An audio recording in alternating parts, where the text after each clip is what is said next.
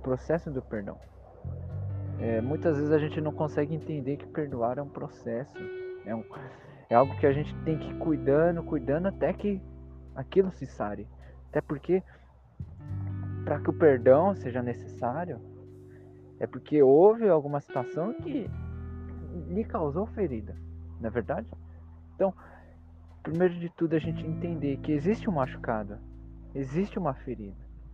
E muitas vezes o que a gente não entende é que uma ferida, para que ela se cicatrize e se cure, é preciso cuidar dela, remediar, né, enfaixar, entende?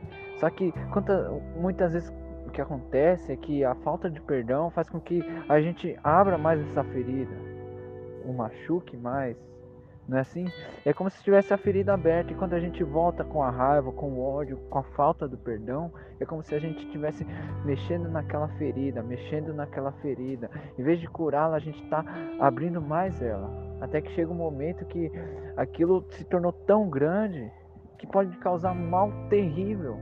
Né? Acontece de muitas vezes em acidentes o, o ferimento ser tão grande que é preciso amputar uma parte do corpo ou, dependendo do ferimento, com sangramento, a pessoa pode ir até a óbito por conta disso, pela perda de sangue por conta do ferimento.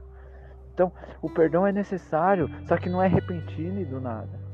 Quando você vai tratar uma ferida, você tem que muitas vezes fechar ela, né? Ou dar um ponto, tudo mais, colocar algum remédio ali para que cicatrize, né?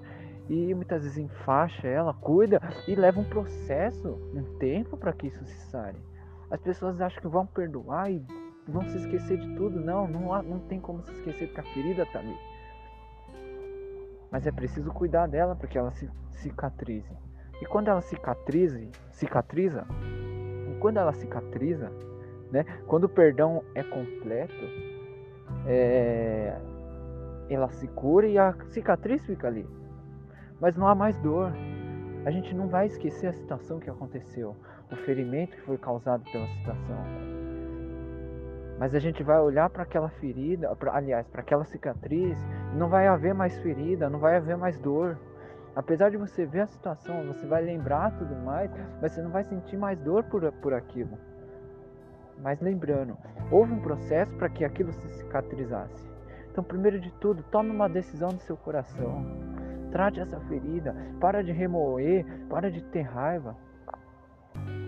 Muitas vezes a gente está gerando um ódio, uma raiva por conta de, de situações. E a gente está se ferindo e se machucando. Ei, esquece isso.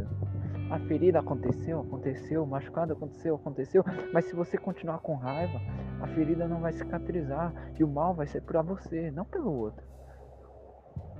Não pelo outro, é por você. Perdoe. Não, não carregue essa dor mais dentro de você.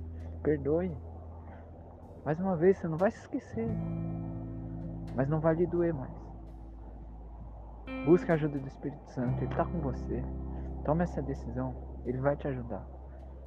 Pode ter certeza. Tudo vai ficar bem depois de tudo isso. Tudo vai ficar bem. Mas é preciso você se posicionar. Deixa Jesus Cristo te ajudar, deixa o Espírito Santo. Pode ter certeza que Ele é um bom médico que vai te ajudar a cicatrizar essa dor.